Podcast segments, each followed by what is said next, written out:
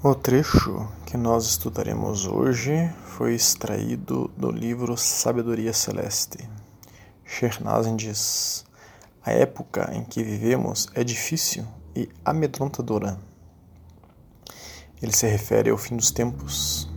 Nós vivemos agora no fim dos tempos. Quem quiser pode nos solicitar é, estes estudos. Tanto estes sobre o fim dos tempos, quanto qualquer outro que mencionarmos aqui. Continuando, Shernazin diz: Temos medo por nosso ser físico. Nosso corpo físico pode ser ferido tão facilmente. Tudo pode afetar seu corpo físico. Então temos estudos sobre o medo também. Continuando, este medo vem do seu ser físico, não do seu ser espiritual. Ele está sempre em gozo, em luz. As pessoas estão nadando em oceanos de medo, porque não estão pedindo para se protegerem do medo em seu ser celestial. Não há medo em sua alma. Não há medo. Então nós temos aqui também estudos sobre as camadas da alma e também estudos sobre a alma e o espírito, enfim, temos vários estudos sobre a alma. Né? Há aqui nesse trecho que mencionamos uma é, menção à violência. As pessoas têm medo da violência, principalmente no Brasil, que é um dos lugares mais violentos do mundo. Nós temos, inclusive, um estudo também sobre a violência. Há também a menção nesse texto ao medo de doenças. Estes são os principais medos da atualidade. Temos estudos sobre as doenças. E outro medo que paira é, aos brasileiros é quanto ao sustento, ter um salário, emprego, enfim, ter as provisões básicas diárias. Né? Temos um estudo sobre RISC, que é isso. Né? Temos também estudos que nos mostram a importância de fazer o salá para garantir a segurança da alma.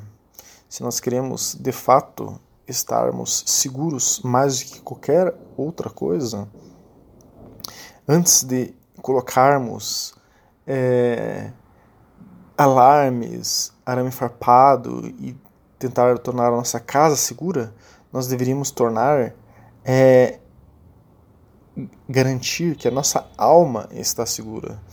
E a garantia que a alma estará segura é o salá, é a oração.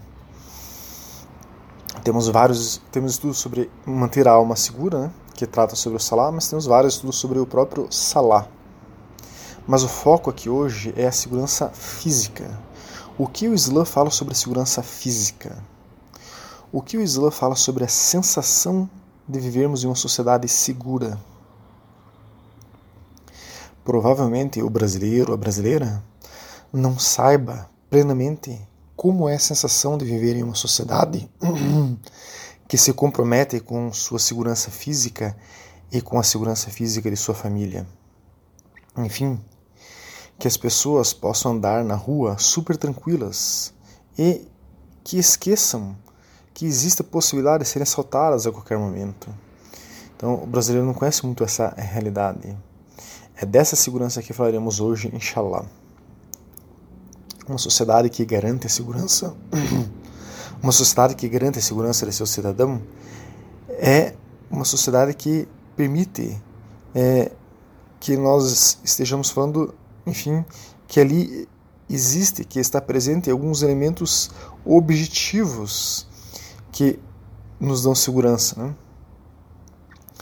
Então, é, isso são elementos é, objetivos que é, promovem a segurança do cidadão. Mas há uma questão subjetiva aí.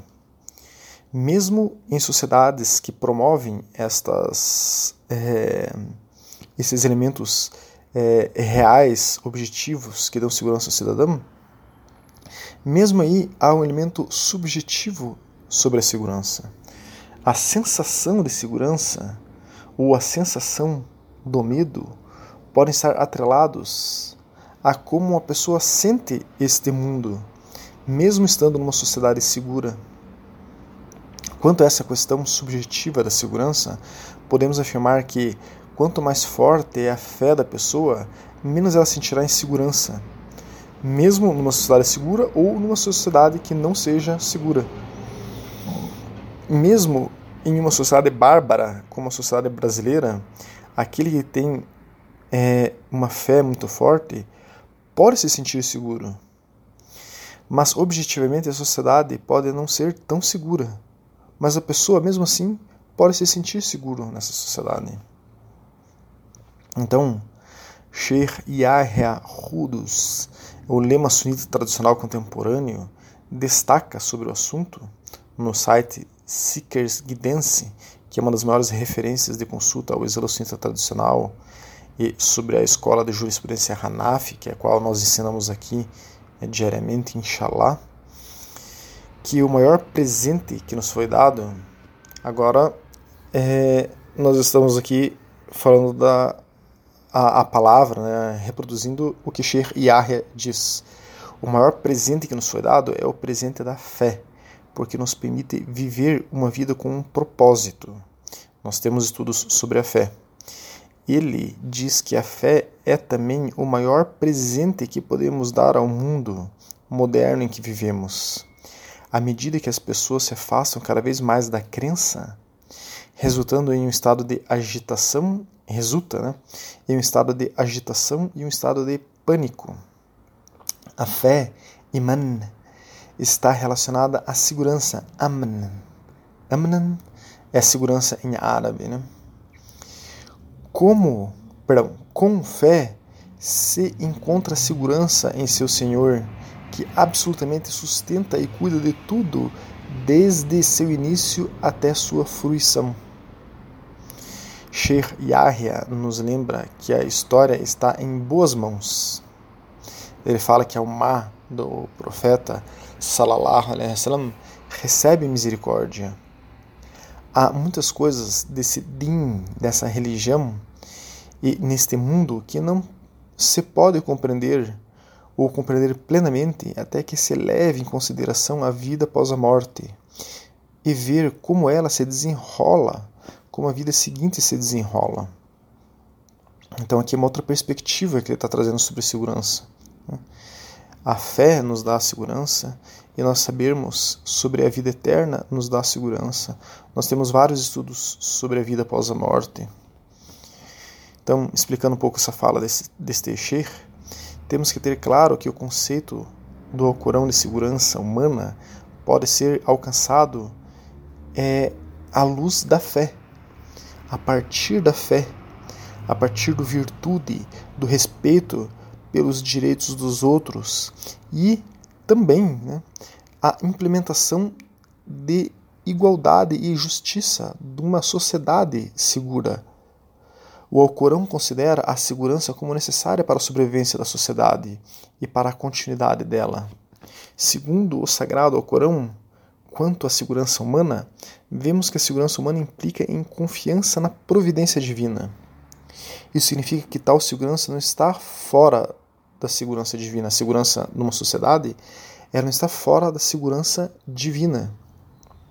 E é uma bênção pela qual as pessoas é, são testadas. Então, a, a segurança ou a insegurança é também um teste quanto é, a aquela sociedade estar de fato conectada a uma segurança mais ampla, uma segurança divina. Aceitar o que é, por exemplo, estarmos seguros quanto aos acontecimentos que nos cercam, independente de quais sejam esses acontecimentos, é uma forma de segurança, pois tudo vem de Allah subhanahu wa ta'ala. Então nós temos o estudo, por exemplo, sobre Alhamdulillah, dizer louvado seja Deus frente a qualquer acontecimento que nos suceda. Isso se relaciona com segurança também. Segurança é também confiar no homem. Se ele se mostra uma pessoa confiável. Então, nós temos que confiar naquele que se mostra confiável. O Alcorão introduz este conceito de segurança da seguinte maneira. Então, o Alcorão diz: Se alguém de vocês confia em outro, deixe que o confiável entregue sua confiança. Isso está na Sura 2, aí a 283. Então, se a pessoa te mostra que ela é é, confiável, então confie. Às vezes a gente tem que dar esse, esse voto de confiança ao, ao ser humano, né? Apesar que no Brasil isso às vezes é um, uma aventura, digamos assim. E também no Corão diz: faça os, os habitantes das aldeias se sentirem seguros de nosso poder, que nosso poder pode vir até eles à noite enquanto dormem. Então, esta é a Sura 7, Ayah 97 do Corão, quer dizer, capítulo 7, entre aspas, versículo 97 do Corão. Então veja que o conceito islâmico de segurança está além do seu significado literal e moderno, ou seja, é, que segurança tem a ver com bem-estar, conforto, né? E portanto, a verdadeira tranquilidade, a verdadeira segurança não pode ser alcançada exceto sob, sob a submissão de Allah subhanahu wa ta'ala e seguindo a religião. Isso não nega a necessidade da tentativa do governo de é, implementar uma sociedade segura, criar elementos materiais, objetivos quanto à segurança, policiamento, uma justiça séria e não como a nossa aqui no Brasil, por exemplo, são elementos que gerariam segurança na sociedade. O ser humano deve promover a segurança para os demais seres humanos. Isso é uma obrigação dos governantes, por exemplo. O Alcorão considera a segurança como um dos objetivos das regras de Allah subhanahu wa ta'ala. A Sharia, a lei islâmica, a lei do amor divino, temos estudos sobre ela. Um dos eixos dela é a segurança humana. Allah subhanahu wa ta'ala prometeu àqueles de nós que creem e fazem o bem que ele certamente fará deles sucessores na terra, como fez com aqueles que os que estão antes de nós, e certamente estabelecerá. É, enfim, aqui deixa, essa aqui é uma passagem do Corão. Então vamos lá. Deus prometeu àqueles de vós que creem e fazem o bem, que ele certamente fará deles sucessores na terra como fez com aqueles que os precederam, e certamente estabelecerá para eles a fé que ele escolheu para eles, e de fato transformará seu medo em segurança, desde que eles adorem a Allah e não associem nada a Allah. Então, este é a Sura 24, Ayah 55. Então, aqui Allah subhanahu wa ta'ala está é, dizendo que é, ele transformará medo em segurança. Em outros lugares aparecem no Alcorão outras perspectivas da segurança. O Alcorão introduziu o conceito de segurança numa sociedade ideal, por exemplo, como deveria ser a nossa sociedade, nossa organização humana, como ela deveria promover a segurança aos demais seres humanos, mas com um elemento muito importante. Vejamos aqui então o que essa parábola, digamos assim, essa palavra de lá subhanahu wa ta'ala diz aí no Corão.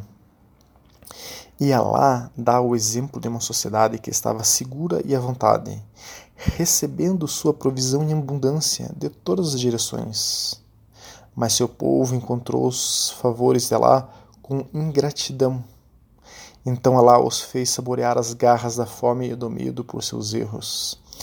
Esta é a Sura 16, Ayah 112. Enfim, o que se frisa aqui é que o homem deveria promover a segurança física das demais pessoas e a segurança das provisões básicas. Isso seria o ideal de uma sociedade justa, mas a verdadeira segurança, mesmo com estes elementos existindo, mesmo uma sociedade que promova a segurança física, a segurança das provisões básicas, a segurança real só virá quando aquela sociedade se submeter verdadeiramente a Allah subhanahu wa ta'ala. Pois caso ela não se submeta, é, caso é, aquela segurança é, aparente ou segurança de é, é, elementos objetivos não esteja submetido a wa ta'ala, é, a violência ou a prosperidade, a não violência, enfim, e a prosperidade econômica podem se desmanchar a qualquer momento porque tudo está regido pela vontade de Allah subhanahu wa ta'ala. Vejamos o mesmo sobre outra perspectiva. Tem um hadith do profeta Muhammad sallallahu alaihi wasallam que Muad ibn Jabal relatou que o mensageiro de Allah sallallahu alaihi wasallam disse: Quem quer que pratique a jihad no caminho de Allah, sua segurança é garantida por Allah. Quem visita uma pessoa doente, sua segurança é garantida por Allah. Quem visita a mesquita de manhã ou, de, ou à noite, sua segurança é garantida por Allah. Quem entra na casa de um líder de oração para honrá-lo, sua segurança é garantida por Allah. Quem se senta em sua casa e não calunia nenhum ser humano, sua segurança é garantida por Allah. Então esse é um hadith Sahir ibn Hibban, número 377. Ele é Sahir, autêntico, forte. Aqui nós podemos ver que ele começa aí, quem pratica a jihad no caminho dela, sua segurança é garantida. Temos vários estudos sobre a jihad. É, a jihad, neste caso, enfim, de maneira geral, a jihad é usada como a jihad al-akbar, né? a grande jihad, a grande batalha, a grande luta que se trata contra, que se trata sobre a luta contra o nosso ego. Por isso que é a grande jihad, jihad al-akbar. Então, é, o sahabi, quer dizer, o companheiro do profeta Muhammad, Muad bin Jabal, explicando esse hadith, ele disse que aquele que está na jihad, enfim, consequentemente a pratica no caminho de Allah subhanahu wa ta'ala, aquele que está lutando para se aprimorar, é justo aquele que trabalhou na causa de Deus. Quer dizer, a pessoa está envolvida no serviço divino. Temos estudos sobre o serviço divino. A Dawa, por exemplo, levar o Islã ao coração das pessoas, é um exemplo de serviço divino.